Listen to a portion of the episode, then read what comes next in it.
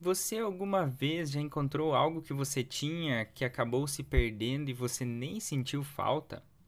Por exemplo, você pega um casaco ou uma calça que estava lá guardada e você acha lá dentro do bolso algo que você tinha, por exemplo, um dinheiro que estava naquele bolso, mas você nem deu falta.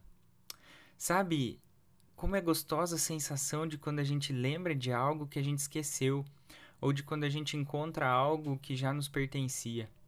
Começamos nossa leitura de hoje com uma fala bem contundente de Jesus. Eu lhes digo essas coisas para que não desanimem da fé. Mas que coisas são essas? Desde o capítulo 14 de João, Jesus já está tratando seu último discurso com os discípulos e alguns assuntos, como Jesus, o único caminho para o Pai, a promessa do Espírito Santo, a, a parábola da videira verdadeira, são esses assuntos que Jesus está falando para os seus discípulos para que eles não desanimem a partir da morte, da, da crucificação, da ressurreição de Cristo. E algo que fica muito evidente nesse discurso de Jesus, e algo novo também para os seus discípulos, é o Espírito Santo. Este Espírito Santo e a situação dos discípulos agora diante do mundo é o panorama geral que está por detrás da fala de Jesus no capítulo 16 da leitura diária de hoje. Lemos os últimos versículos do capítulo 15, onde o Espírito Santo, chamado Consolador, Encorajador, Conselheiro. E a partir desta realidade, que é muitas vezes esquecida pela gente, muitas vezes deixada de lado por nós, a realidade do Espírito Santo e da sua obra que podemos também falar sobre viver em meio ao medo. Jesus prometeu e cumpriu a sua promessa. Nos deixou o Consolador, aquele que convence o ser humano do pecado, da justiça e do juízo. É o próprio Espírito Santo, também chamado Espírito da Verdade, que nos conduz à verdade.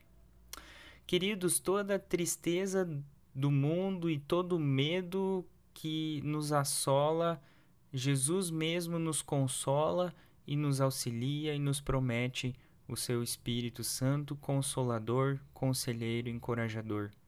É este Espírito agora que vai ficar no lugar de Jesus, esse Espírito que vai demarcar a sua presença na vida de seus discípulos. Jesus mesmo nos fala que neste mundo teremos aflições, mas que este espírito, que mesmo diante das diversas situações de medo e angústias que passamos, é aquele que, junto com Jesus, está presente em nossas vidas. Amados, o Espírito Santo é o presente de Deus dado a nós e que muitas vezes nós esquecemos e deixamos de lado.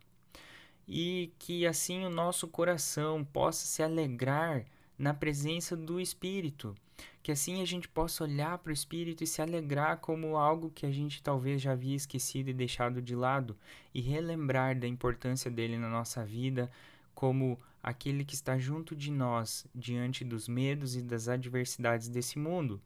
E como no versículo 33, Jesus nos apresenta e nos envia o Espírito Santo para que a gente tenha paz. E paz só temos realmente em Jesus, que nos deixa o seu Espírito para que assim cada dia a gente viva a nossa vida sabendo que as aflições e os medos são uma realidade presente na nossa vida, mas que não devemos nos desanimar, pois o próprio Jesus prevaleceu sobre tudo isso e isso é motivo de ânimo e de alegria.